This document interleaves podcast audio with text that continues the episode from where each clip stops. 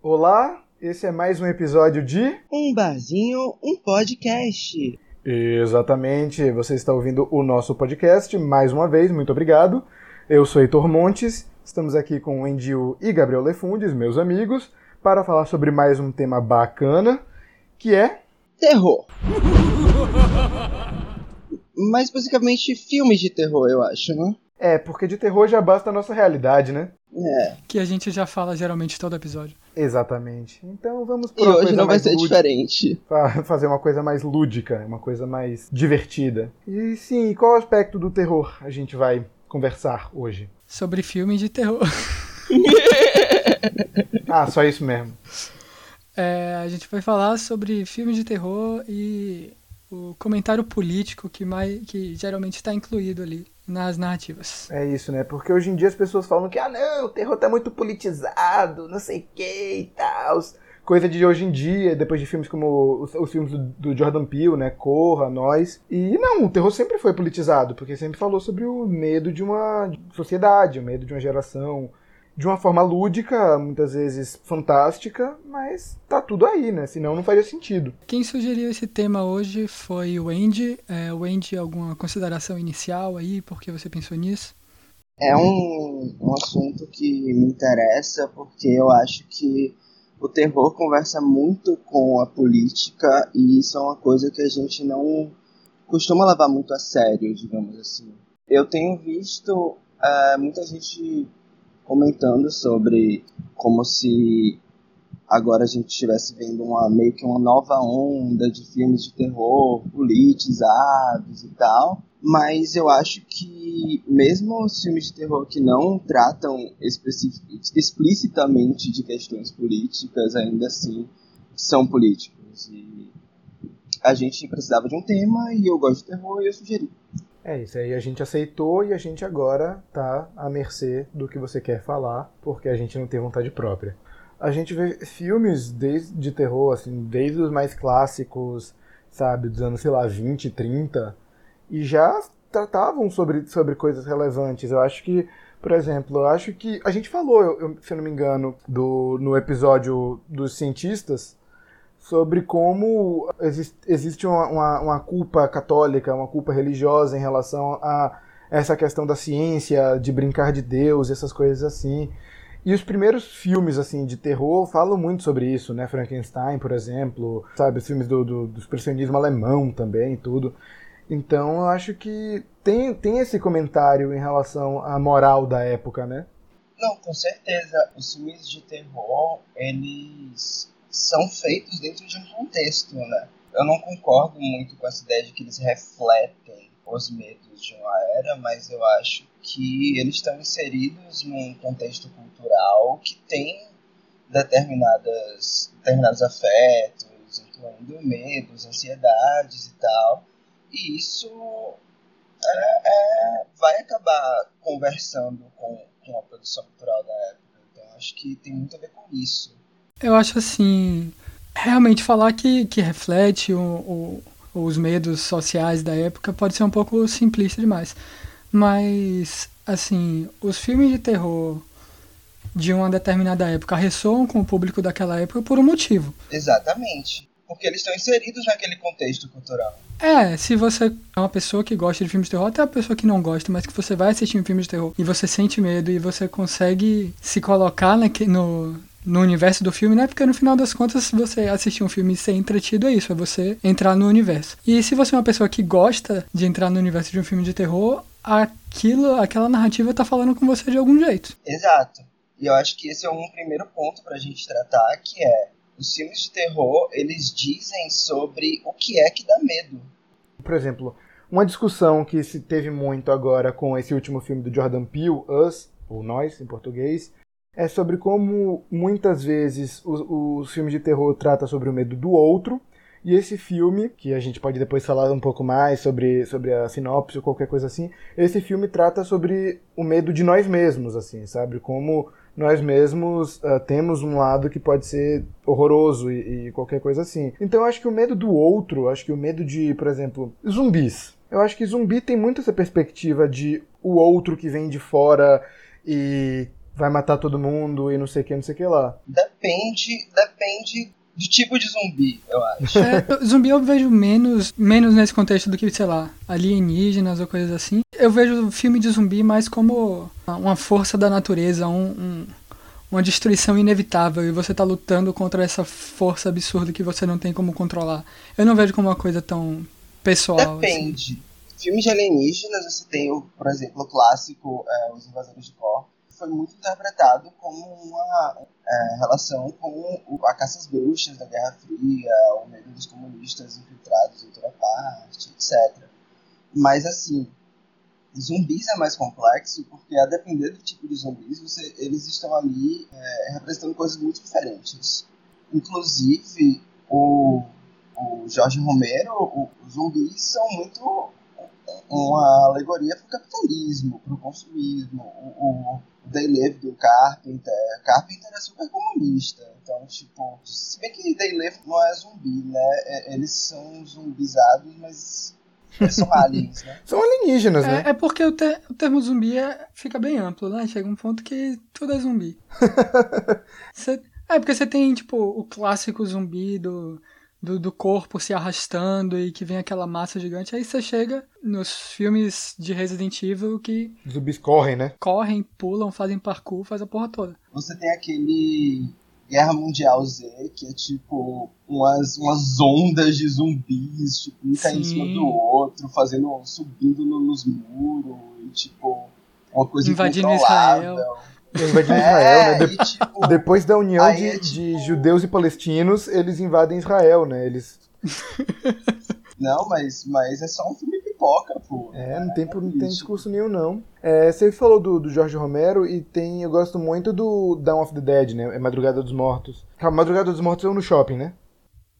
É o do shopping. É o do shopping. Exatamente. É. Os zumbis ficam, tipo, querendo voltar pro shopping. Tipo, eles querem. é, é, é, tipo, é muito. É muito. É tipo, é, é tipo a pandemia. Explícito. É, tipo aquele shopping de Santa Catarina, sabe? Que abriu, tipo, em maio, junho. Que tinha um Sim. saxofonista, não sei o que, e o povo entrando. E aí depois a cidade teve um pico de coronavírus depois disso, sabe? É basicamente isso. Inclusive, essa coisa do zumbi viral é uma coisa mais recente, né? É uma coisa mais relacionada a, a, a as tensões de, de 20 anos pra cá. Por exemplo, tem um filme do, do, do Danny Boyle chamado Extermínio, que é basicamente oh. isso, né? O, o povo entra num laboratório onde estavam tendo testes com animais e não sei o que, um povo de direitos dos animais e tudo, e aí começa uma, uma porra de um negócio que todo mundo vira zumbi na Inglaterra.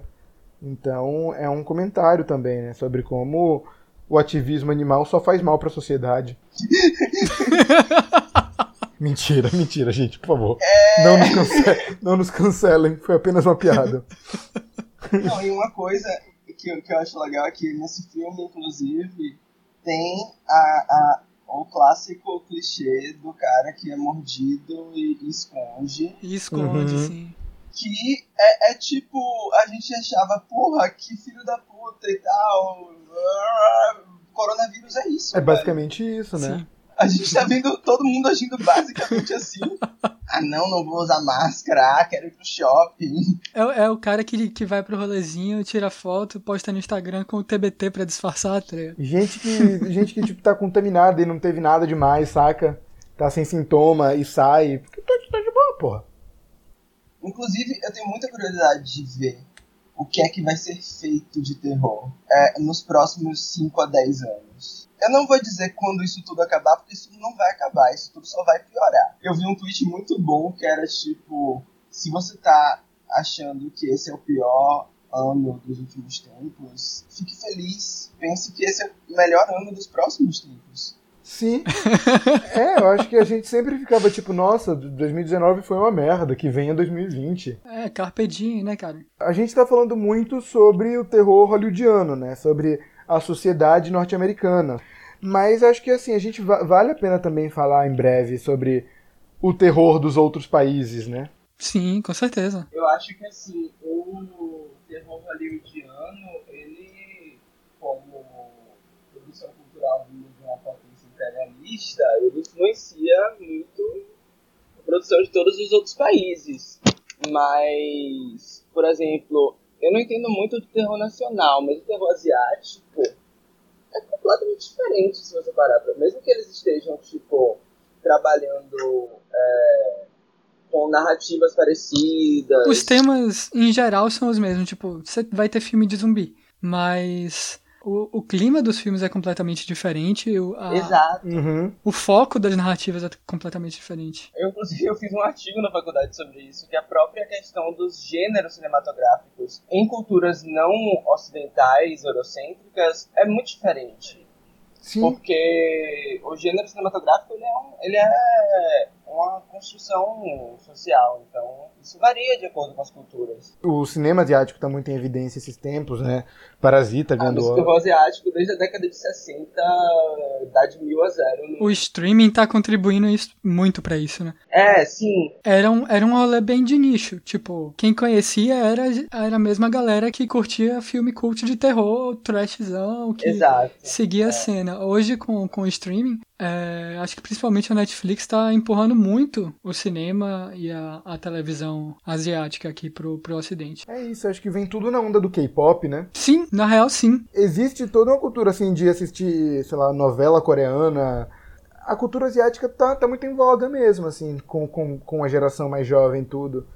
Então o cinema acaba sendo uma parte importante disso, né? Eu acho que é muito interessante você ver essas diferenças culturais na diferença entre os filmes originais e seus remakes estadunidenses. Uhum, sim. Que Sim. geralmente são muito, muito inferiores aos originais. Porque não conseguem entender o tema, o que eles estão trabalhando, não conseguem entender as sensibilidades específicas daqueles filmes. Eu fiquei muito triste que o Old Boy do Spike Lee é muito ruim.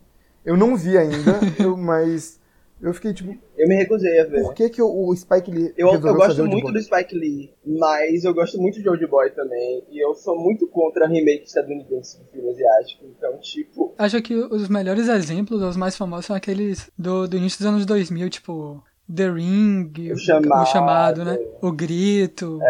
O Grito, Água Negra. São os filmes de que o vilão é um adolescente morto de cabelo liso. Mas. E, mas o problema é justamente esse. A minha impressão é que os, os remakes estadunidenses focam só nisso. Sabe, tipo, o foco do chamado e do grito na versão americana é basicamente a menina, tá ligado? Não tem muita profundidade pra além disso. E olha que eu, que eu gosto muito do, do chamado. É, é, não sei se eu vou perder minha, minha certidão de nascimento de asiática, mas eu gosto muito do remake.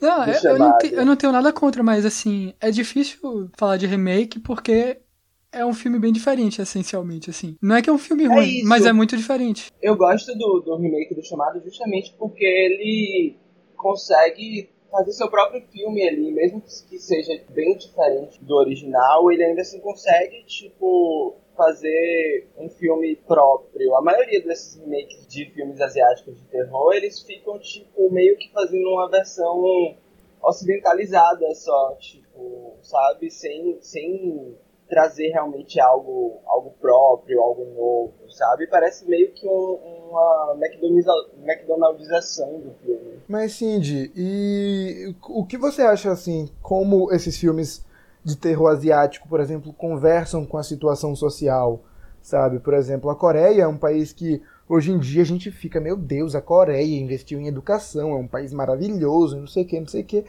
mas é um país também com, com graves desigualdades sociais, né, a Coreia do Sul. Como é que você acha que os filmes de terror conversam com, primeiro, essa questão histórica da cultura asiática, que é completamente diferente, o cinema asiático, do, e com a sociedade. Então, primeiro, é, eu acho mais legal a gente pensar em cinemas asiáticos do que em cinema asiático como uma coisa só, porque se você pegar a produção que eu conheço, assim, de Hong Kong, é, Japão e Coreia, elas têm suas peculiaridades muito, muito marcadas. Então, é, apesar de ser chinesa, eu entendo mais do, do, do cinema de terror coreano e japonês do que, do que de Hong Kong, mas enfim. Vai ser Mas uma deserdado. coisa que eu acho muito interessante é que a Coreia do Sul, pra quem não sabe, ela teve um, um processo muito parecido com o do Brasil, é, que passou por uma ditadura militar na Segunda Guerra Mundial, o Japão simplesmente, literalmente, acabou com a indústria cinematográfica coreana. Então, tipo, foi proibido fazer filmes nacionais. E aí, tipo, é, teve a ditadura militar, e aí teve a, veio a década de 90, com privatização neoliberal e tal, assim como a gente com o Collor. aí eles também tiveram uma retomada. Ah, que susto, eu achei que você tava falando do Collor na Coreia. Tava falando da Coreia. Não, porque veio o Collor, eu pensei, lá também? Não, eu falei assim como a gente com o Ah, tá, que susto, eu fiquei de... que acabou com a Embrafilme e uhum. tal. A Embrafilme na Coreia. Sim, sim. Só que aí veio essa retomada do, do cinema coreano que é um modelo para o que a gente poderia ter feito, sabe? Eles, eles colocaram cotas de filmes nacionais nas salas de cinema, eles incentivaram a produção nacional pesadamente. E acabou que, tipo, os, os, os blockbusters de lá não são os filmes dos Estados Unidos, sabe? Os filmes dos Estados Unidos chegam lá e tal, mas eles têm uma cultura muito forte do cinema nacional, de blockbuster nacional, e de, por ter blockbuster, ter dinheiro para ter filme de todo tipo. e aí se constituiu uma, uma, uma, indústria mesmo. E os filmes que, que viram blockbusters lá, por ter maior diversidade, por não ser dominado por esse imperialismo estadunidense cinematográfico, é, acabam sendo filmes muito diferentes dos blockbusters que a gente está acostumado de blockbuster americano, sabe? Isso é uma coisa que a gente tem que levar em conta quando a gente fala do cinema coreano, por exemplo. Já o Japão, o Japão. O Japão é estranho, sabe? Sim. O Japão, eu não entendo o Japão. Se tipo, você entende o Japão, por favor, pra... mande uma mensagem pra gente. Não, é, como, como descendente de chineses, eu realmente não entendo o Japão. Mas, pra quem não sabe, procure é, Unidade 731 e o estupro de Nankin no Google depois que são só dois exemplos das atrocidades que o Japão é, cometeu na guerra e das quais eles nunca pediram desculpas publicamente. E o, e o, e o terror japonês é um, é, um, é um terror muito difícil de colocar na caixinha de terror, sabe? É, é, é, um terror muito extremo e que vai, passa do ponto, sabe? tipo, você fica muito what the fuck. Já o terror coreano é um terror muito, muito transgênero, digamos assim. É, Tipo, tem, tem, tem momentos de cômicos, tem momentos dramáticos. É muito difícil de, de, dizer, não, esse é um filme puramente de terror. É isso que eu gosto muito. Mas acho que o cinema, Mas... o cinema coreano todo tem, tem essa característica. Uhum. Os, uhum. os gêneros não são tão bem definidos. Sim. Com certeza. E é importante a gente tratar sobre sobre outras culturas, né? Ficar sair um pouco da, da cultura estadunidense, que apesar de dominar o cinema mundial, mas saber que existem outras culturas e, sabe, filmes de terror feitos em outros lugares que são muito bons. Eu também, infelizmente, não sou muito conhecedor, mas vale uma menção honrosa aqui a Zé do Caixão. Zé do Caixão, que é um cara que assim, por mais que tenha virado um pouco de, de piada e tudo, pela, pela aparência dele, foi um cara que batalhou muito pelo terror no Brasil ele entrava na, na, na, gastação também, entendeu? Sim. Não, o Zé do Caixão é basicamente o Glauber Rocha do uhum. terror nacional. É, ele curtia aquele rolê todo teatral. Ele não só fazia filme, ele construiu a persona toda dele em cima disso. Eu acho isso muito foda. E ele é conhecido internacionalmente. Tipo, acho que do terror nacional pré-2010, só tem Zé do Caixão de, tipo, grande nome é. conhecido no mundo. Eu acho que quando ele morreu, que ele morreu esse ano, né, se não me engano, é o cara do Metallica, o o Kirk Hammett, que é especialista em filme de terror, tipo, fez uma mensagem tudo, sabe, postou. Tá pra ver que ele é um cara conhecido uhum. fora do país. Eu, eu acho que foi o Kirk Hammett. É isso, no mundo do, do, da galera que gosta desses filmes de terror trash, cult e tal, ele, ele, ele é um nome, sabe? Ele é um nome de peso. E eu acho que ele misturava muito essas questões de, de, de gêneros do terror, porque ele fazia tanto filmes que eram ao mesmo tempo slashers, né, esses filmes com, com sabe, muita, muito sangue, não sei o que, e tripas e, e tal, mas também com coisas sobrenaturais, né? Invocação tipo do demônio e não sei o que e tudo. Então ele é um cara que muito à frente da sua época, muito avant-garde. E ele, eu, eu não lembro quantos, mas ele fez filme pra caralho, velho. Sim. Ele fez muita porno chanchada também. Vi, um dia eu, eu vi uma, é, no, no, no Twitter uma foto dele pelado dirigindo um filme. Tipo, ele pelado olhando a, olhando a câmera porque ele tava atuando e dirigindo. E era uma porno chanchada. A porno chanchada era onde muita gente conseguia fazer filme, tá ligado? Tipo. Basicamente era a grande produção cinematográfica nacional durante muito tempo. Sim, sim, é assim, sabe, muito respeito também, né? Por mais que, assim, ah, não sejam filmes com histórias e. Mas, assim, era o que dava para se fazer, era o que se tinha público. E muitas vezes tinham coisas inventivas, assim, dentro do, do, do, do estilo. Não, com certeza, tem muita coisa boa no Porno Chanchado. Eu não sou um grande especialista no, no, no, no estilo também, mas enfim, eu acho que tem, tem espaço para tudo no cinema nacional, né? Pô, mas quem não conhece Papaco? O pistoleiro chamado Papaco. O que é que tem nesse caixão aí? eu queria fazer uma ressalva aqui porque eu pesquisei Zé do Caixão aqui no Google rapidinho pra ver o negócio e descobri que em inglês o nome dele é Coffin Joe. Coffin Joe é um nome muito maneiro, velho. Eu, eu curti, eu curti. Eu veria um filme do Coffin Joe. Ele fez filme por muito tempo, desde os anos 60 até agora. Então ele é um cara, assim, foda. E eu acho que. Até agora não, né? Até ele morrer. É, agora, agora, no dia, no dia que a gente tá gravando. Essa, essa é a grande jogada do Zé do Caixão, pô. É, será que ele morreu mesmo? será que ele não encarnou no cadáver de alguém? É, à meia-noite? Fica aí o questionamento. Mas, enfim, voltando ao, aos gêneros que a gente tava falando antes, né? A gente falou de filme de zumbi.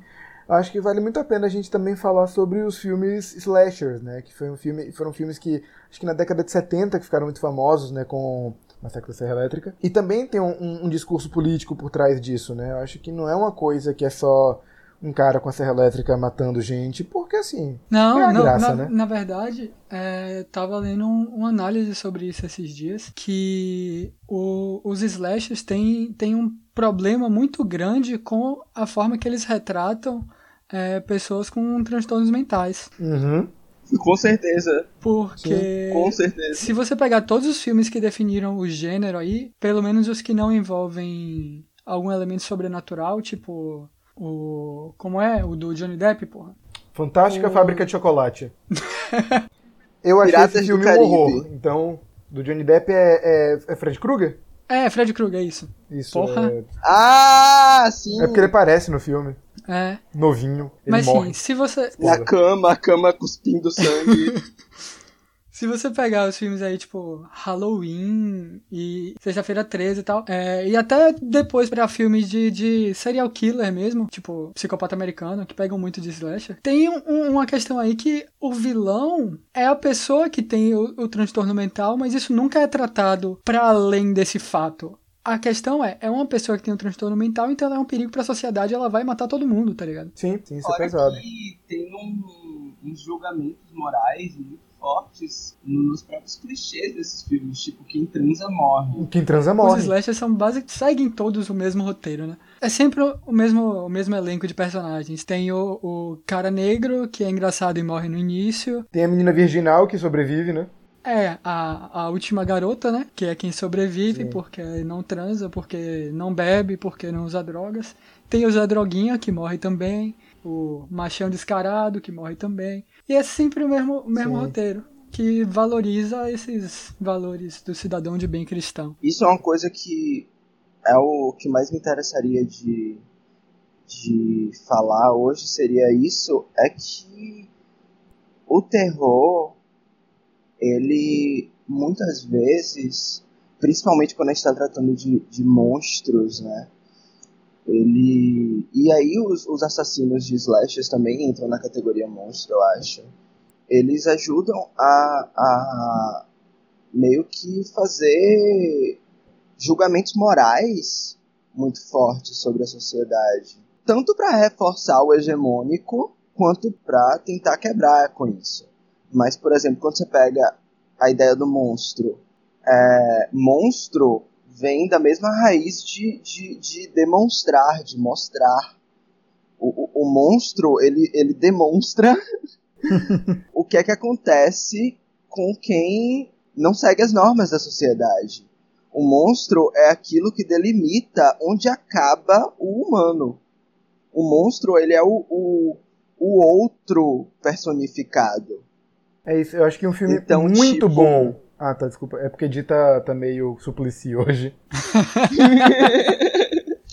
Como assim? Te falando, aí pausando e voltando Meio baracabana. e pausando.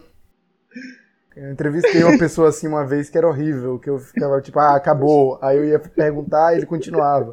Eu ficava tipo, porra.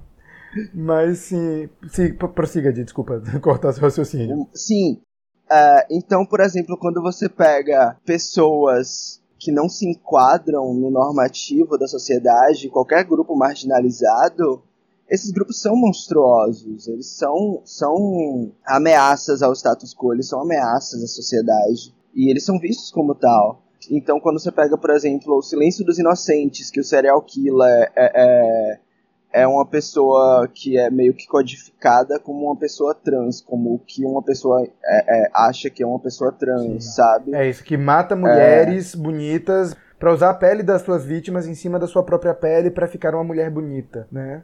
Exato. Tem um, um, um discurso aí forte sobre o que é normal, o que é aceitável e o que está fora do normal, o que está fora da norma que é o monstruoso. Talvez o melhor filme que lide sobre isso nos últimos tempos, que trate sobre isso, é A Forma da Água, né? Com certeza. Eu estava escrevendo um artigo sobre Forma da Água e eu acabei, tipo, falando muita coisa e aí eu acabei deixando de lado, porque tinha muita coisa para falar, porque esse filme é incrível. É isso, A Forma da Água, né? Filme do, do Guilherme Del Toro. É um filme que ganhou o Oscar de melhor filme, acho que há dois anos. É um filme que trata sobre essa questão de quem é o monstro, né? Porque tem um, um, um ser peixe, né, que é, é, é meio, antropo, meio tipo antropo, antromo, antropomorfizado, meio peixe, que é, é levado em cativeiro, não sei o quê, e tem um homem branco, hétero, de família normal e não sei o que, não sei o que, né, família tradicional. Militar. Militar. E que esse cara que é o monstro, porque ele que é o, o, o desumano, sabe? Ele que é o, a pessoa que, que perdeu completamente a sua noção de do que, entre aspas, é considerado humano, né? Os valores humanistas. E que, e que, aproveitando, é uma coisa bem Guillermo del Toro, né? Tipo, é um tema que ele trata em, sim. sei lá, 90% dos filmes. Sim, é, sim. Aproveitando o nosso tema, acho que o melhor exemplo é A Espinha do Diabo, filme mais a espinha do diabo, dele. sim, o fantasma também, tipo. Que é tipo Gasparzinho violento, tá ligado? o Guilherme Doutor ele pega muito isso dos, dos, dos monstros como os outcasts da sociedade, como os marginalizados. Esses filmes de, de. esses slashers que tem um personagem que é meio humano, meio força da natureza, meio, sabe, sobrenatural, qualquer coisa assim Uh, tem sempre uma história escrota envolvendo mãe, principalmente, né? Sim, tipo o Beisola. É, o Beisola, talvez o maior vilão de, do, do cinema brasileiro, da TV brasileira, é o Beisola, né? É o... Beisola, pra quem não sabe, é o protagonista do, do filme Psicose, de Hitchcock. Se passa numa pastelaria, né? é curioso, né? O fato de que o, o, um dos principais programas de humor da história do Brasil tem um personagem tirado do, de, de, de Hitchcock. Acho que só uhum. demonstra a genialidade da grande família mais uma vez, cara. Que é outro produto cultural que tratou muito dos temas e das sensibilidades e das ansiedades e medos da, da, da, cultura da sua época, foi a Grande Família. Imagina se a Grande Família virasse um, um, um episódio de terror do nada, assim. Cara, era meu sonho. É, imagina, imagina se um dia o Agostinho dá a louca porque o Agostinho é basicamente o taxi driver brasileiro, né? Imagina o Agostinho com o Moicano. Mas sim. É, a gente falou então é, do, do, dos filmes de zumbi, falou dos slashers, falou de A Grande Família também. Acho que outro filme, outro tipo de, de filme de terror que fez muito sucesso de uns tempos pra cá é o found footage, né? O, o de esse de, de gravação encontrada, né? Que começou a fazer muito sucesso com os Bruxos de Blair. Os Bruxos de Blair. É isso, né? Sim que as pessoas, muita gente ficou se perguntando se aquilo era um filme mesmo, se era de verdade. E aí continuou com os, aliás, terror para virar franquia é uma, é uma, desgraça, né? Porque tem uns 15 filmes do Jason, uns 200 do Fred Krueger, agora tem uns 300 de atividade paranormal. Halloween lançou outro agora, tá ligado? É, dos anos 70. Voltou até a Jamie Lee Curtis, né? Mas o novo Halloween jogou fora, tipo, tudo das, das sequências. Sim. Porque não presta, né? É, porque a maioria dos filmes eram ruins, na verdade. É, não, mas toda, toda franquia de terror é assim, né? Tipo, o primeiro filme é muito bom e aí só vai piorando ao longo do tempo. Depende. O do Fred Krueger é, tem filmes bons mais pra frente. Mas é isso, aí found footage, né? Que é, um, é outro produto de uma época, eu acho. É a época em que cada um pode fazer o seu filme. a época da TechPix. É a época da TechPix. É, é isso, eu, eu, não sei, porque Found Footage, na verdade, tipo, tem filmes de Found Footage desde a da Bruxa de Blair que, que falam de muitos temas diferentes. Uhum. Cloverfield, atividade paranormal. É, Found Footage eu acho que é mais uma estética. É, mais estética do que um estilo, né? Mas falando em franquia, um outro tipo de filme que a gente podia falar é esses filmes que são meio despretensiosos e só quer mostrar tortura mesmo, pornô de tortura, tipo... É, pornô de tortura. Sim, é, o Albergue. Aliás, toda a filmografia do Eli Roth. E, porra, uma parada que fez muito sucesso quando eu tava estourando, velho. Muito mesmo. Sim, sim, eu acho que perdeu um pouco de força esses tempos, mas início dos anos 2000, 2010, que realmente é essa questão do da fetichização da tortura, né? Da, fetichiza da fetichização da violência. É, é tipo o, o, o slasher levado para outro nível, sabe? Uhum. Porque o slasher, tudo bem, tinha cenas muito, muito violentas e tudo, mas não era. A, a violência não era tão estilizada, não era tão gráfica, né? A diferença é que no Slash a violência era tipo. Era uma, a característica marcante do filme, mas era um, uma consequência do, do, filme, sabe? Tipo, você tem o Fred Krueger, você tem o Jason, você tem o Beisola e eles estão matando a galera. vai aparecer o sangue, vai aparecer as paradas e tal. Agora, você olha o Albergue, você olha Jogos Mortais. Todo o propósito do filme é construir uma narrativa que justifique você mostrar uma morte diferente a tortura da galera. E se você parar pra pensar, é tipo pós 11 de setembro, guerra do Iraque, guerra ao terror, isso tem tem relação. Gente, eu preciso muito fazer xixi, desculpa. Já volto. Tá.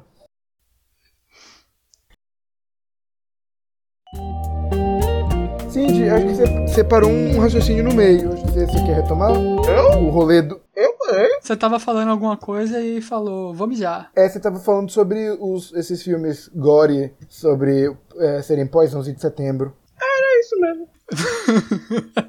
Nessa época, é meio que quando o, o público geral estadunidense tomou conhecimento das práticas de tortura, da CIA, essas porra toda. Uhum. E não só tomaram conhecimento, como no clima 11 de setembro aplaudiram, assim, em boa parte, né? Acho que deu abertura para esse tipo de gênero. Eu acho que sempre existiu uma, uma fascinação das pessoas por violência, né?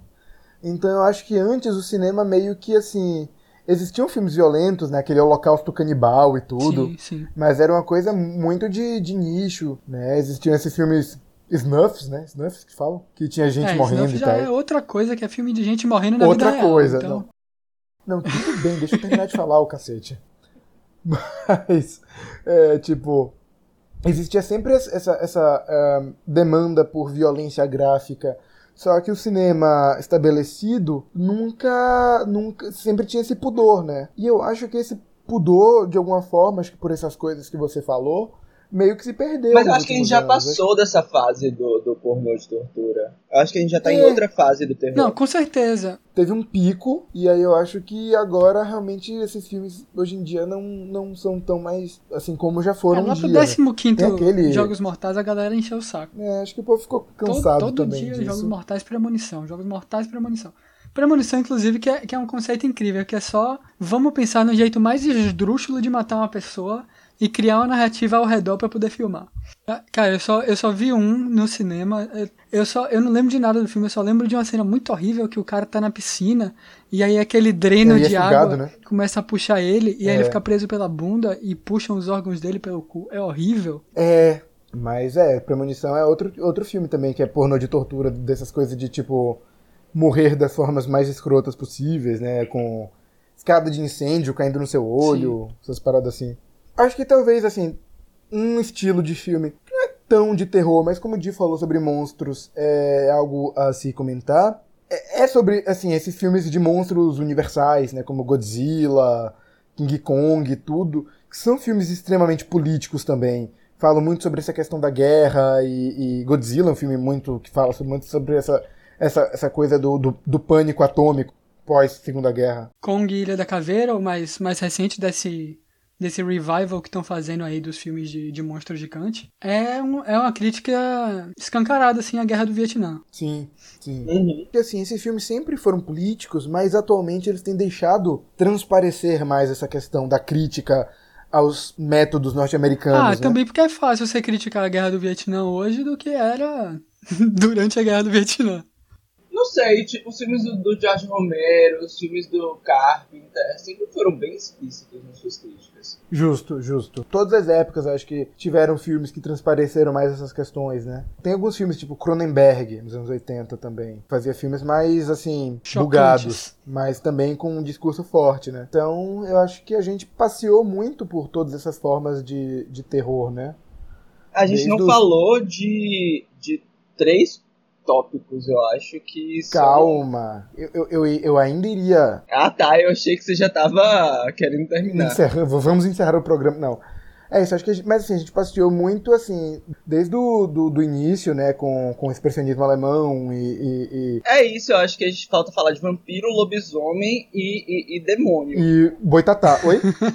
Vampiro, vampiro e lobisomem, assim, vampiro talvez não, mas lobisomem se encaixa muito em filme de monstro no geral. Eu não acho que eles É. conseguiram deslanchar tanto pra além lá da. Não, se você pegar, tipo, os filmes antigos, eles eram importantes. O, o Long Chain Não, e sim, tal, o lobisomem. Mas, sei lá, acho que o último, o último relevante de verdade foi o Lobisomem Americano em Londres, nos anos 80. Não, pô, teve o, aquele filme com a Kate Beckinsale, é, Underworld? Anjos, Anjos da Noite. da Noite. Anjos da Noite, pô, eu adorava esse filme. Putz, mas ali é. Era tão gótico, era tão emo, mas não era terror. É um clipe do Evanescence de duas horas, velho. Exatamente, eu adorava. Né? Explicando porque o Andy gostava. Vampiro, eu acho que é um tema muito mais abordado, né? Porque existe muita, muita... Filme de vampiro pode ser qualquer coisa hoje em dia, velho. É. Vampiro não é mais monstro de terror, né? Vampiro é tipo. Um arquétipo, basicamente. E tem filme que usa vampiro como monstro, mas tem filme que usa vampiro como herói trágico, é, protagonista gótico, byroniano, tem crepúsculo. Tem crepúsculo. Realmente, essa coisa do vampiro é também um pouco é, fetichizado. Eu acho que tem muito filme, assim. Drácula de Bram Stoker, eu acho que é um filme bem bacana. É o vampiro clássico, né, velho? É o...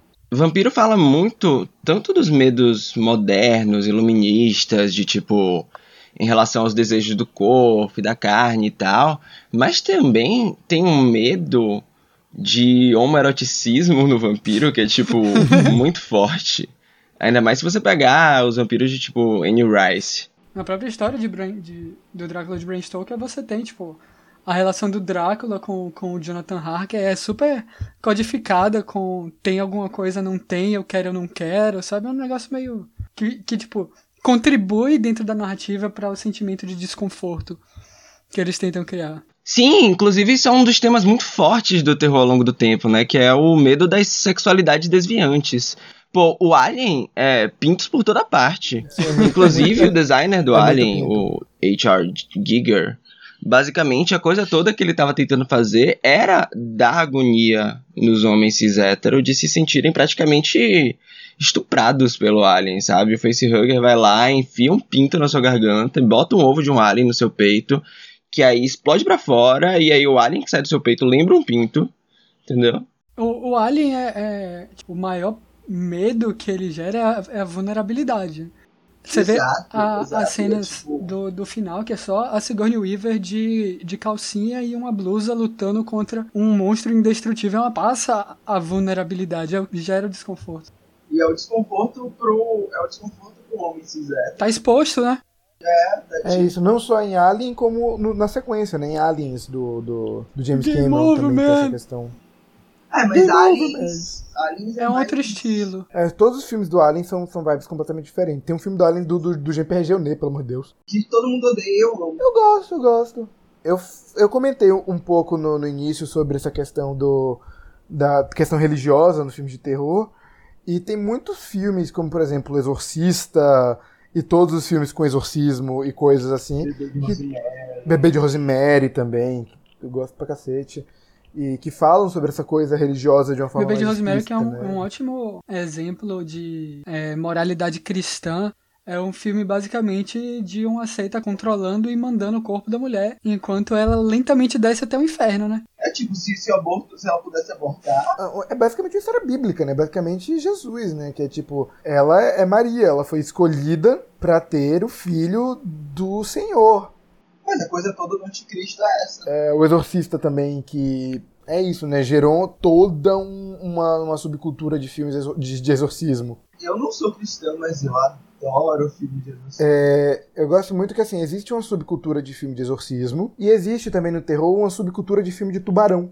Tubarão é uma, é uma coisa muito recorrente desde, os, desde o primeiro Tubarão do Spielberg, beleza, até, tipo, Sharknado, que é o épico do, do, do, do, do, do horror trash, né? Que são tornados com tubarões dentro. Mas esses filmes de tubarão não são de terror, terror. Eu, eu não acho que é um subgênero do terror, mas eu acho que Tubarão, o Tubarão do, do Spielberg, marcou tanto a geração que ele atingiu que, tipo, tem, tem estudos, tem, tem vídeos sobre isso, mas tem estúdios. Nossa! Tem estudos. tem estudos sobre estudos de pessoas, estúdios. pessoas que, que ficaram realmente traumatizadas desde que viram tubarão. Eu! Eu! Gente que não que Eu? não, não entrava no mar, não entrava em rio, que cresceu Eu? 100% impactado pelo filme. E, tipo, não é um filme explicitamente de terror. Qualquer outro filme de tubarão que veio disso, fora a própria franquia, tá surfando nessa onda, porque foi um fenômeno que acho que ninguém esperava. Surfando nessa onda. Foi uma boa. Eu vi tubarão com 6, 7 anos e eu fiquei sem entrar no mar durante uns 2 anos. Eu fiquei com medo real de mar. eu eu, é eu eu gosto eu tô muito de- entrando- de, tubarão Diga. que, que pulou o proverbial tubarão na própria franquia quando fizeram Tubarão a Vingança, onde o filho do tubarão original volta pra matar as pessoas pra vingar seu pai. É isso, o, o filho do tubarão original, ele, ele vai da, da, tipo, dos Estados Unidos até o Caribe pra vingar. O mar é um lugar importante pra muitos filmes, né? Eu acho que muitos filmes se passam no mar, em navios, em, sabe? É um cenário perfeito, né, cara? É tipo tudo escuro, você não sabe o que tem, você não tem como pedir ajuda, você não tem pra onde ir. É tipo espaço, mar e espaço são dois lugares, assim, muito... Desde Muito Mob Dick a icônicos, galera né? tá fazendo isso. Aí a gente chega nos anos 2010. Aproveitando que a gente tava falando sobre filme de exorcismo e de terror católico, vamos dizer assim, mas tá fazendo sucesso pra caralho esse tipo de filme de novo, né? Tipo, a. Blum, a Blumhouse se, se construiu toda em cima disso aí, basicamente. Annabelle, Sobrenatural, Invocação do Mal, é, a, a, a Freira do Mal e um monte de coisa do mal. São todos filmes clássicos, assim, de assombração, ou de demônio, ou de, ou de exorcismo, que estão fazendo muito sucesso. Sim. Que são muito bons. Não vou nem dizer a maioria, eu vou dizer alguns são muito bons. Assim. Até os ruins eu me divirto. Mas chega um ponto que Annabelle não dá mais, velho. Os últimos três Annabelle. Não, Annabelle os não. últimos três Annabelle são gastação só, pô. Os, os carros-chefe, assim, da Blumhouse, principalmente os dirigidos pelo... pelo... James dele. James Wang? Isso, James Wan. James Wan, Wang. Eu acho que é uma releitura desses filmes dos anos 70, 80, né? Eu acho que, assim, é uma repaginada nesses filmes, né? Eu acho que, por exemplo, O Exorcista é um filme muito mais focado na possessão da menina, sabe? Enquanto que esses filmes são muito mais focados nos personagens em si. Eu não sei se tô conseguindo explicar. Mas hum, é uma coisa mais pé no chão, sabe? Eu sim, acho. sim. Um bom exemplo disso aí é a série antológica da Netflix. Da Maldição da, da Mansão Rio. É Maldição, né? É a maldição da, da, da Residência Rio e a maldição da Mansão Bly. Isso, exatamente. Porra, todo mundo tem que ver esse filme. Ou essa série. Tipo, é, um, é uma série de terror que não é de terror, mas ao mesmo tempo é do caralho, é muito boa. Porque faz justamente isso que o Heitor falou. Foca nos personagens e, cons e constrói eles como seres humanos, com personalidades e problemas e etc. É, de terror. Não, sim. eu digo. É um terror gótico. É, é porque, assim, principalmente por ser no formato de série, é um terror lento, é um terror que, sei lá, se você compara. Atmosfera. É, se você compara com, com o terror dos anos 2000, que era ou violência, sangue ou jumpscare, Jumpscare o tempo todo. é tipo. É um terror muito diferente, é um negócio muito mais psicológico e focado nos personagens. É, é uma releitura do terror gótico. E que eles fazem muito bem. Sim, sim. E eu acho que a gente tem que falar também sobre o terror politizado atual, né? Porque eu É, acho que antes antes eu queria Peele dar. talvez seja o mais. Perdão, antes Oi, eu queria fala. dar um exemplo contrário de Ah, tudo isso sim. que a gente falou. Principalmente com a Blumhouse fazendo dinheiro infinito, basicamente, gastando 10 reais pra fazer cada filme e tirando milhões. Tem uma galera que tá tentando, dentro da própria Blumhouse, pegar essa fórmula pra fazer mais dinheiro. Tipo, tem o da- do próprio James Wan. Vocês viram A Maldição da Chorona? Não, eu não vi Não, ainda. não vi. É um dos piores filmes, não é, não é filme de terror, não. É um dos piores filmes que eu já vi. Eles, Sério? Eles estão ficando. eles, tipo, primeiro que pegaram, tentaram fazer um negócio diferente, fazer, tipo, é um terror sobrenatural, mas eles pegam uma lenda folclórica é, latino-americana, da comunidade latina, não sei o que e tal.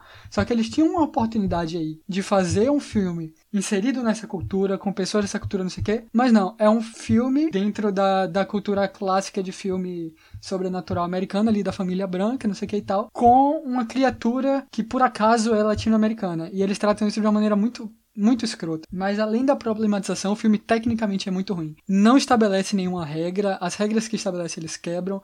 Parece que toda cena eles mudam os poderes do monstro pra poder fazer uma cena que alguém pensou que ia ficar legal. E é só muito mal feito no geral. Foi mal o, o, o Ranch, mas é realmente muito ruim. Porra.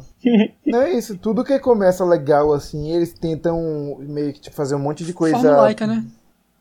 Formulaica é isso. Que é o, o, o, problema que, Ana- que a franquia da Annabelle tá fazendo. Que não era. Tipo, a Annabelle era um, um elemento de um filme e de repente tem cinco filmes sobre ela. Mas sim, é, acho que a gente precisa falar, talvez pra finalizar, sobre o, o cinema de, de terror mais explicitamente politizado por essa questão racial atualmente, que o grande expoente é o Jordan Peele, né? Fez Uhum. dois filmes mega, assim, famosos, né? Que são Corra e Nós, né? Corra ganhou Oscar e tudo, sabe? E são um filme com elenco negro, que trata sobre essas questões. E assim, Nós é um filme que nem trata tanto sobre essa questão de, de, de racismo. É um filme com, com a família negra, porque, porque não, né? Sim, inclusive foi uma coisa que ele falou, né? Que ele queria construir uma mitologia de terror que fosse protagonizada por uma família negra, porque, tipo, por que não? Ao contrário de Corra, ele não queria é, tratar especificamente de questões raciais. É até interessante que ele não subverte muito o, o gênero ali, porque é o que? Uma família classe média alta, bem de vida, que tá indo passar férias, não sei o que e tal. E por acaso é uma família negra. Isso não é um, um, um fato. Um fato crítico pra estabelecer ali o, a premissa do filme. É, isso eu acho mu- muito engraçado o fato do Jordan Peele ser um comediante, famoso por ser engraçado e tudo, e aí ele de repente se envereda pelo cinema de terror e com crítica social e, e com crítica política, sabe? Porque, por exemplo, Corra pra mim é muito, assim, uma crítica política fantástica, porque é sobre ah, os brancos liberais, democratas, né, os brancos que em tese são, são de, de esquerda, não sei o que e tudo. Os brancos eu votaria, eu vota, Que votariam três vezes no Obama. né? Mas que no fim eles adoram a cultura negra, pegar a cultura negra e transformar como sua, né? Acho que É um filme que joga muito com, com o desconforto do, da classe liberal, branca, diferentona, desconstruída. sim. Então eu acho isso, eu Uhum. acho isso maravilhoso mesmo, assim. Eu acho que é uma puta crítica e é um puta filme também, porque uma, cri- um, um, um tema bom não faz um filme bom, mas o filme é maravilhoso, assim. Acho que é uma das melhores coisas já feitas no gênero nos últimos anos. Então eu acho que isso define muito a nossa, nossa geração atual em relação ao terror, né? Eu acho que assim, eu, não é um gênero que eu, que eu entenda tanto, que eu veja tanto, mas eu acho que a geração atual, as lutas atuais têm muito a ver com isso, né? Enfim. É isso, meus amores. Acho que a gente passeou muito sobre vários aspectos né, do terror e da, da sua relação com, com a sociedade, a política. E eu acho que assim, a, a gente te- deu referência pra cacete ao longo do episódio, mas vocês querem falar de mais alguma coisa que não foi abordada? Ou de algum filme, ou de algum texto? Não, eu só queria enfatizar que assim, a gente tá vendo uma popularização de obras de terror que tratam de temas políticos de maneira mais explícita e tal, mas é importante a gente entender que o terror sempre é político. E que, tipo, essas obras mais explícitas, elas sempre existiram também. Elas agora, talvez pelo nosso momento de mudanças no capitalismo, eu acho que talvez elas estejam ganhando mais popularidade. Mas eu acho que é o terror como um todo tá ganhando mais popularidade também. Você, Gabriel? Eu não vou dar recomendação de filme, não, porque é foda, porque aí ou você não fala nada ou você passa duas horas falando. é, eu só vou falar aqui porque é um negócio muito foda que eu acho que muita gente não conhece, mas acho que desde 2018 tem uma plataforma aqui brasileira chamada Darkflix, que é tipo um Netflix para filme de terror. Eu não sabia. Plataforma de streaming.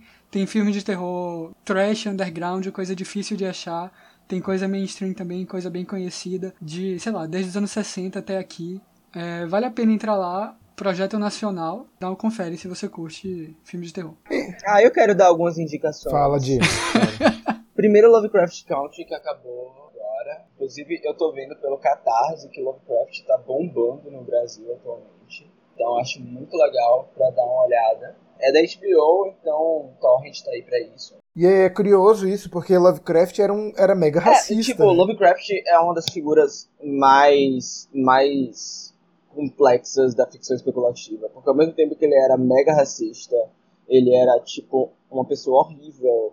As coisas que ele criou influenciaram muito tudo que a gente tem no ramo da ficção especulativa eu queria sugerir alguns filmes que não são americanos, que eu fiz uma, uma listazinha. Tem um filme austríaco, eu acho, chamado Good Night Mommy, que é de 2008, se eu não me engano. Muito bom.